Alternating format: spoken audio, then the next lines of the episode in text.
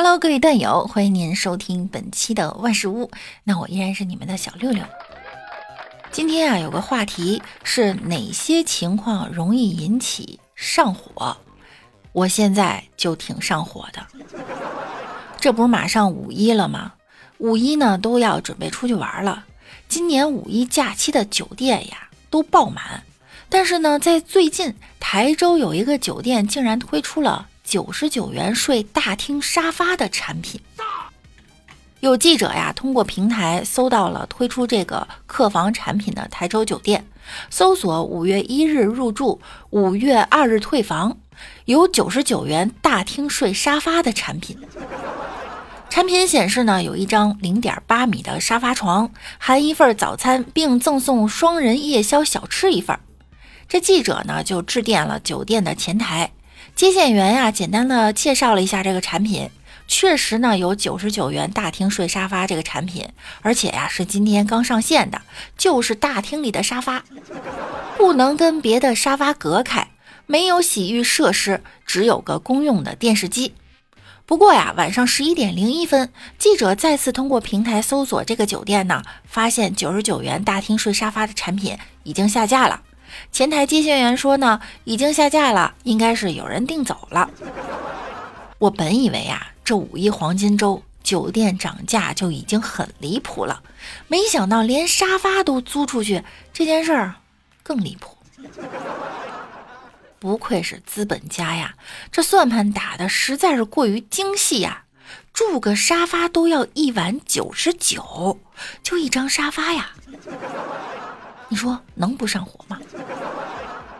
真的不建议大家把酒店的沙发都抢光，因为一旦抢光，接下来搞不好酒店就开始出租自家的大堂和房檐了。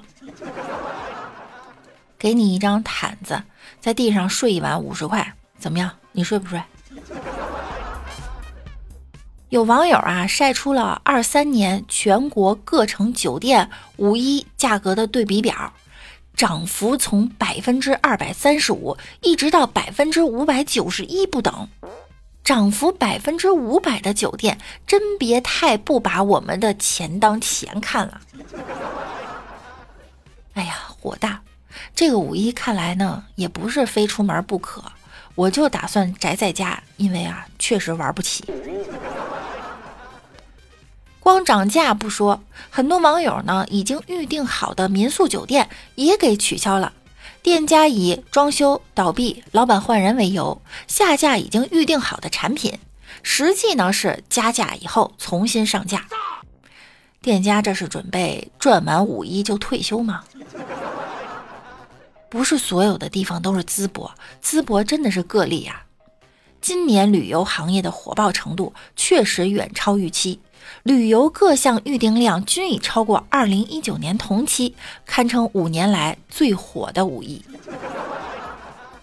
我建议大家不是特别想去玩，或者是只有这会儿有时间，还是在家待着吧，不然呀，哪儿哪儿都是人，体验也不好呀。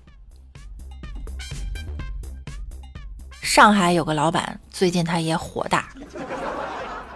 因为他公司的财务把公司偷的只剩二十块钱了，而且呀，这财务不是一笔拿的，他是陆陆续续从二零一九年到二零二一年案发，这包某一共侵占公司六百三十多万元，最后呢，挺有良心，给老板剩了二十块钱。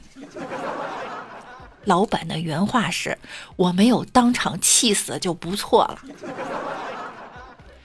哎呀，老板还得想呢，今年真累，让我躺下看看赚了多少钱。一看余额二十六，网友纷纷调侃哈。有的网友说了，这财务还算有点良心，给老板留了二十块钱吃早饭。这完了，他没钱还，坐个牢没事儿了，老板呀可就难翻身了。这年月呀，最能信得过呢，还是财神爷。四月二十三日，在浙江杭州，一个女子跪在财神庙前刮彩票。网友说了，你要用身份证刮，要让财神爷知道你是谁呀？这心不成啊！要是我呢，我就买两张一模一样的双色球，先给财神爷烧一张，自己再留一张。但是我想知道后续他中了吗？有网友说了，这彩票啊属于统计学，应该归文曲星管，你拜错人了。